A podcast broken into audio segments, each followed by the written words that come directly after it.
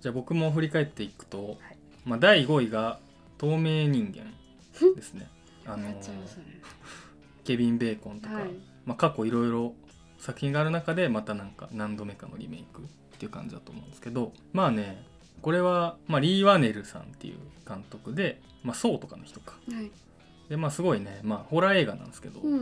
まあ僕が一番苦手なタイプのホラー映画へーだからその分一番怖くて一番ハラハラして見れるって感じで要するにあの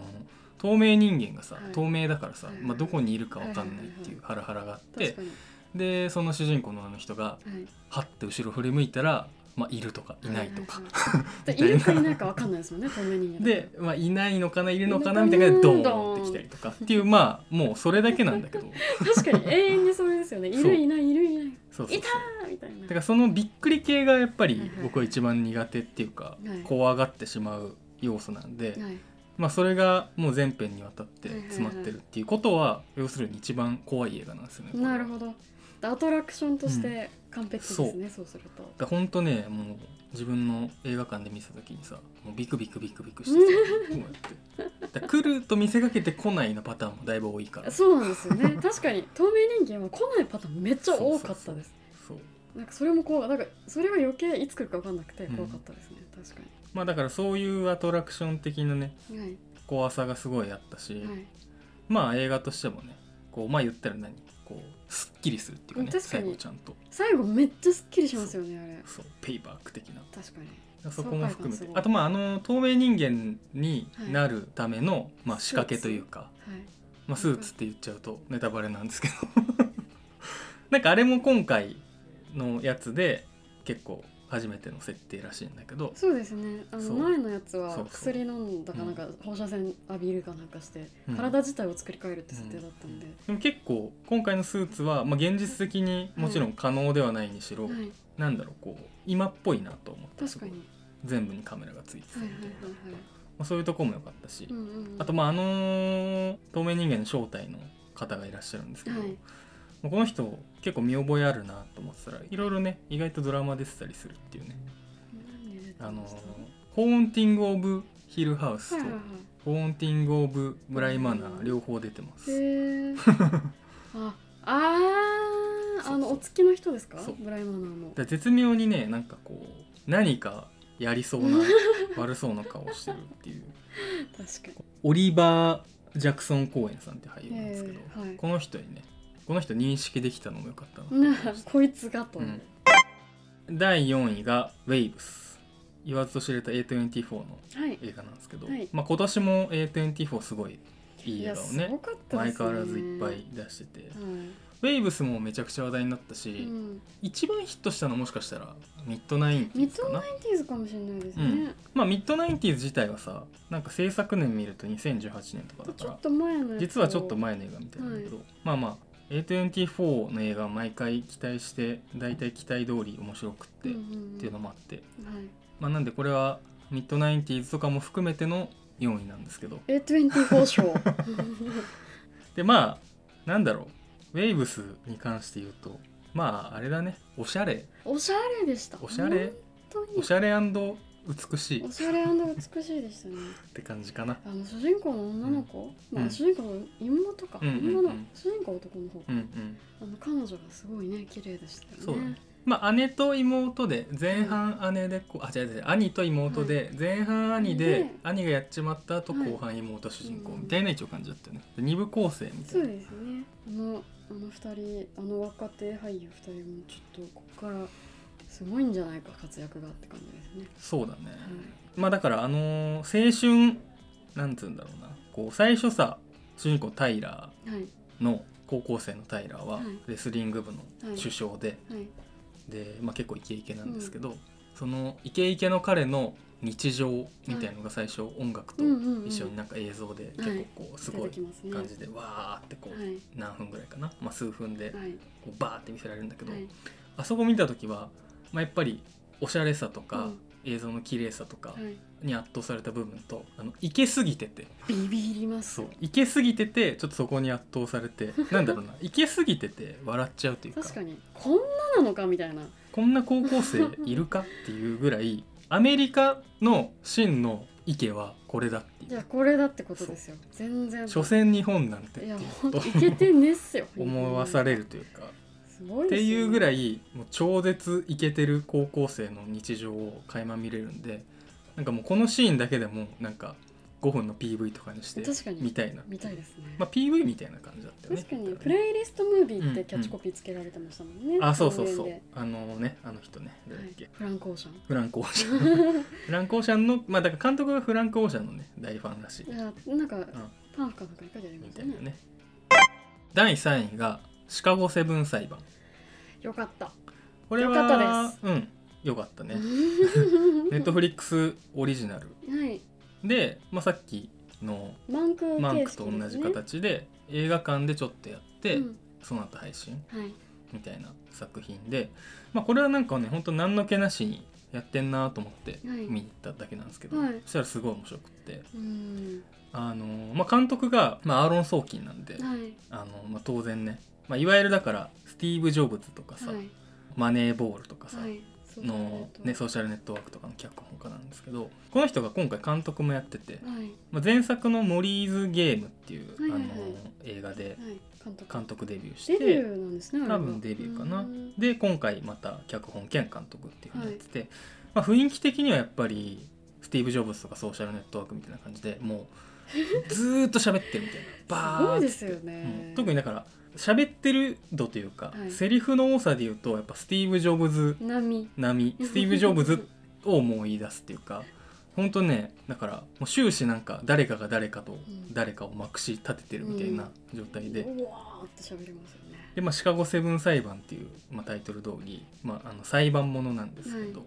まあね事件、まあ、とあるあの実在のね事件を、まあ、扱っててっはいていう、まあ、あらすじとかはねあの各自調べてほしいんですけど、 隠しはいまあ、主人公がねエディ・レッド・メインなんですけど、あとサシャ・バロン公演がねそうです ね出てたりとか、はいまあ、キャストもすごいしあとあのあヤーヤ・アブドゥル・マティま2世さんですねこの人はウォッチメンのねドクター・マンハッタンなんあで二すけ世どなんですか2世ですへ ーとかね、まあ、キャストも良かったしまあ私個人的にこれはすごい確かにすごい好きでしたなんかもうずーっとハイテンションに持ってかれるというか、そうだねなんかもう常にこうなんですかね主人公組を応援したくなるというか確かに常にハイテンションっていうのはあるかもアンカットダイヤモンドあと的かなああいう感じというかもう常にもうわーっていうハイテンシ追い立てらョンれてるみたいな感じで、まあ、たまに裁判であれしてシュンってなはるい瞬間もあるんだけど、あもう常にこうアップダウンを作られてる感じそうそうですよねだからアンカットダイヤモンドとかよりも、うんうんあの気持ちのうんいいハイテンションあであすね、そうだねあのハラハラ感というより確かかには確かになんかこういいぞいいぞ、うんうんああいいぞみたいうんうなん感じ、そう気だ持ちにねなりました、あのーまあ最後さもう中身の話になっちゃうけど、はい裁判で、まあ、結構佳境に入った時に、はいまあ、主人公たち側の証人としはてい出てくる証人の人がいるじゃないですかうん主人公側の証人としてマイケル・キートンが出てくるんだけどはい、あれも良かったあれも良かったですねてかなんかあれが中途半端な役者だとうーんって感じになるけどなんかマイケル・キートンが出てくるところに確かなんにか「おお」みたいな「ここでですか?」みたいなさそういう意味でキャストめちそゃう豪そう華そうでしたねキャストは豪華だね、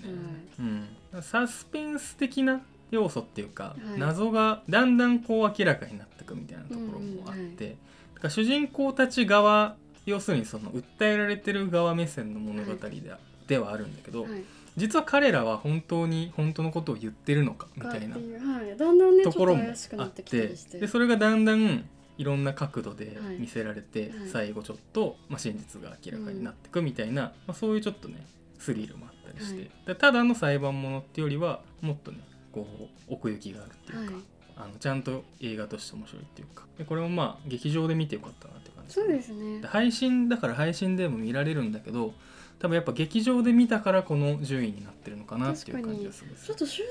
が必要ですもんね、ずーっと喋ってるさっきのジョーさんみたいにあとオープンニングのねまたこれもだからちょっとウェイブスの言ってたことかぶるけどハイテンポの音楽と一緒にはいなんかこう、グその日に 自己紹介兼、はいまあ、その裁判に至るまでみたいなのが結構こうテンポよく描かれるんだけど、あれとかもやっぱ劇場で見てこそかなっていうふううんうにん思いますね、うんはいはい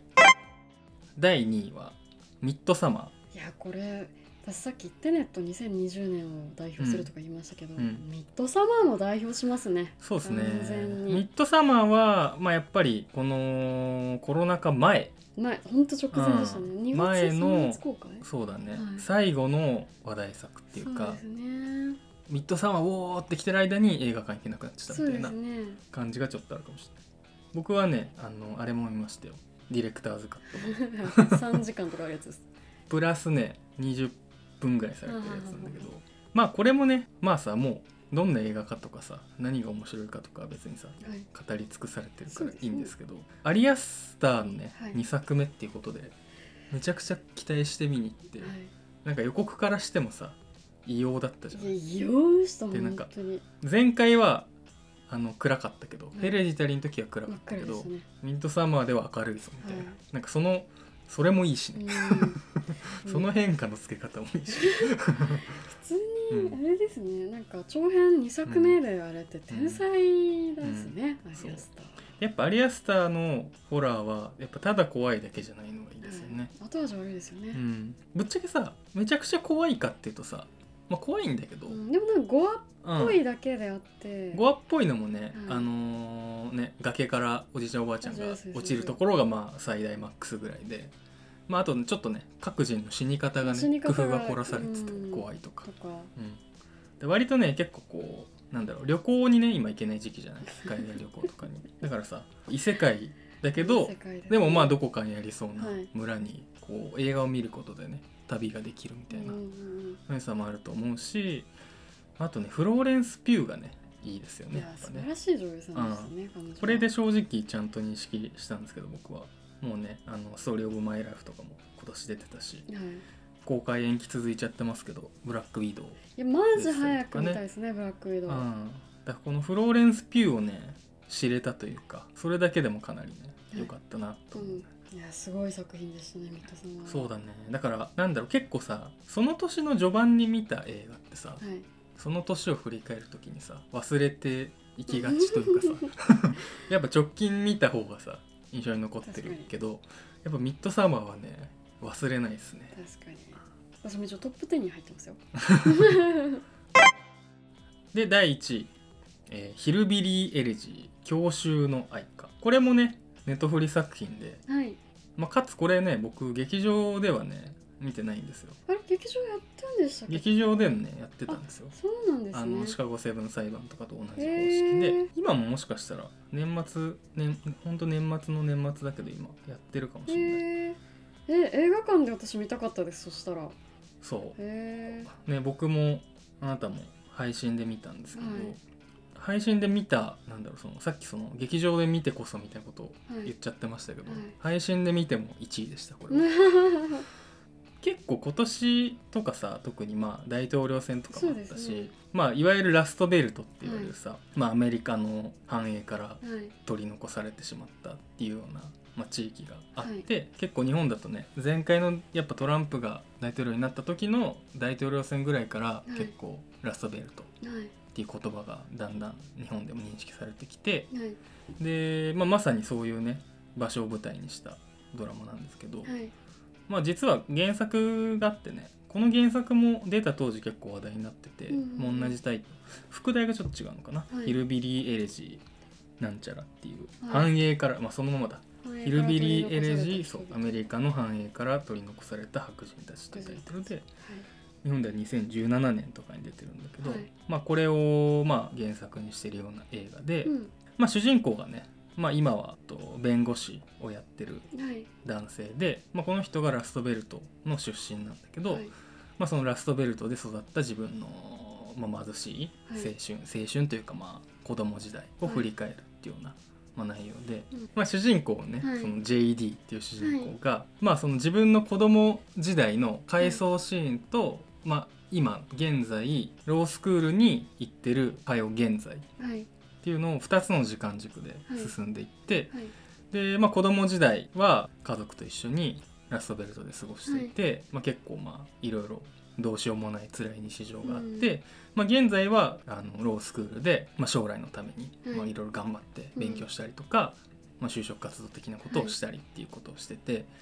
で、まあ、その主人公は、まあ、現在そのロースクールに行けてるってことははいそのラストベルトからい少しこう抜け出してるそうですね状態なんだよねだから家族はいまだにラストベルトというかその地元にいて、はいで特にお母さんがエイミー・アダムスが演じてるんだけど、エイミー・アダムスはちょっともう役中気味うで,、んで結構こうかなり辛い感じはいにもなってて、悲しいでそのお母さんとかをはい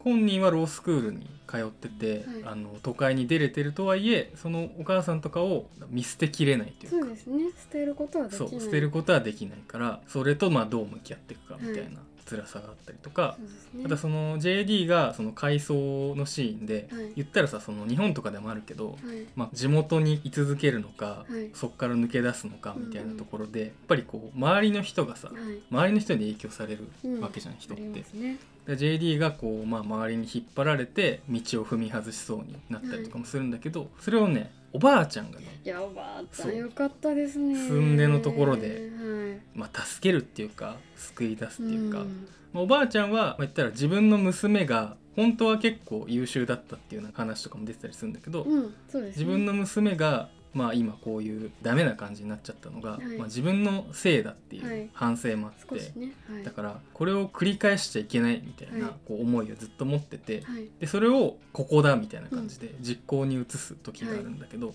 そこがねすごい泣いきやますすよねごい泣けましたねそうでおばあちゃんが引き取って、うんまあ、JD をまあ育てるって形にはなるんだけど、でまあ最終的にもう大人になってロースクールに行ってはいでまああるこう大事な面接があってね、はい仕事ででそこでちょうど運悪くお母さんが倒れたみたいな感じで、うんまあ、地元に帰らなきゃいけないみたいな感じで、でも面接を受けなきゃいけないみたいなのの板挟みになるっていうところが結構クライマックスのシーンなんだけど、はいまあ、そこをね最後ねどうどうするのかっていうところがねなんかその選択にもなんか結構泣けたしそうです ねちょうど一番こうなんか分かるというか そうですね心を打たれましたね、はいあの選択には。いやよかすごい良かったですねそれでも前を考えさせられ向くまっすてよいうね形になっててそこはすごいね良かったなと思います、うっていう感じでまあ長くなっちゃったんですけど、 ねうんいやでもいい映画でしたうねんなんか本当大統領選でいろんなニュース入ってきたじゃないですかうんでこのヒルビリーエレジーみたいなうんまあなんかちょこちょこそのアメリカ白人の田田舎に住む白人たちっていうのは結構話題になってましたけど、うんさっき言ってたみたいになんかこう結構すごく身近に感じさせてくれる一本だったなとうん、思いますそうだねいい一本でしたね入んなかったやつでなんか入れときたいやつとかありますかいやもういろいろあるよそれ は1917とかもそうあだあし1917ありましたねリチャード・ジュエルとか、まあ、それこそ「パラサイト」とかね別パラにサイトそうですねなんか入らない理由がないっていうか、うん、なんかんなんですかね、あまりにもあれすぎて入れてないみたいな、うまあこう殿堂入り系ですね、まあストーリー・オブ・マイ・ライフさっきちらっと出ましたけどあれもすごい良かったですよね、うんうん JF ・ドノバンとかもねジジョン・ F ・ドノジョン・は F ・ドノバンとかね、いあれも良かったですよね、ゲースローうん、そうそうそうそう ジョンがねジョンが出てました頑張ねってたりとかネットフリまたネットフリになっちゃいますけどえすごい最近出たマレーニーのブラックオートムとかもあれもすごい面白かったですねうんあれも喋る系でしたけどドキュメンタリー系だと日本のやつで「さよならテレビ」とかあ「ーなぜ君は総理大臣になれないの?あーはいはい」とはいはいかあとはまあ21世紀の資本ああ21世紀の人もありましたね邦画は今年全然見ませんでした私見なきゃ見なき ゃですねあスパイの妻を見ましたねあースパイの妻良かったであすれねは面白かったうです、んうん黒沢清って感じだったねお見事ってね最後あれね うーんあとなんかまあアンカットダイヤモンドとかめっちゃ面白かったですしねそうだねあれあの監督また次次回作撮ったら絶対見たいですね、うんキャッツとかもねあのラズベリー賞取りそうですよまあそりゃそうだろうね取りそうですけどこれ以外取るやつありますかねぐらいすごあげたいっすよねあれはまあ、あとハーレークイーンもありましたね、うんうんディック・ロングはなぜ死んだのか A24 あー見てないそんなな別にうピんンとこなかったけどって感じ82年生まれキム・ジヨンかなり暗暗かったですけうど、んうんあれもねすごい作品でしたワーストを選ぶとしたら私はオールドガードに入れたいかなって感じですネットフリのネタフリのちょっともう説明すらないって感じですつまんなかったつまんなかったつまんなかったですワーストかワーストワーストねワーストで言うとなんだろうなワーストなんだろうキャッツとかかああなうんこれは多分世界中の総意としてワーストですね多分そうだ ね2020年のてかまあそんな自ら評判悪いやつ見に行かないからさそんなにない よねあワあースそトうっですてねうんアンダーザドッグアンダーザドックは僕は好きでしたよ そうですねワーストって感じじゃないな、うんまあちょっと長いなって思ったのと、はいまあちょっとテレビドラマみてえだなみたいなそうですねところはあったけどああとねアンダードックですアザンダはードッグザはいらないですちゃんてかアとンダーザドッグって意味わかんないですもんね 犬の下になっちゃいますもんねアンダードッグちょっとタイトルは覚えてあげてくだはさい、い、私ジュリー結構好きでしたねあージュディ・オング全然面白くないからスルーさせていただき ますジュディ・ガーランドの、ジュリーが選うんだん、スキャンダルとかってないやスキャンダルは面白かったですね、うんマーガット・ロビーの結構体張った演技がすごかったですね、ああそうだね、はいジョン・リスゴーがねめちゃくちゃ嫌な嫌なとか気持ち悪い役をやってましたけどすんげえ気持ち悪い役やっててうんああと邦画は私初恋結構面白かったと思ってます初恋ね三池隆史監督ああれ今年かれ今年です今年でそすっかあれあのラストシーンがねめちゃめちゃ良かったなと思ってはいそうだねまあちょっと最後「ん?」っていうかその「なんだこの展開は」っていう、ね、 急まあ三に池隆史監督でしたね、急に世界観変わるみたいはないあれも良かったですでね、もあれもようん、あれやっぱ染谷翔太がめっちゃ良かったな、あーあの、うんヤクザ役うでん出てましたあれ一番良かったなあん中で「おいおやろお前!」ヤクザ役もってやってほしいですよね染谷翔太そうあそれうそ見うて思いましたそうだねガラあるの似合うなと思って、うんうんまあそんな感じですかこんな感じですかねまあじゃあ来年もね映画も引き続きはいいろいろ見ていきたくたさいっんて見た感いじというでこすとでねありがとうございましたはいありがとうございました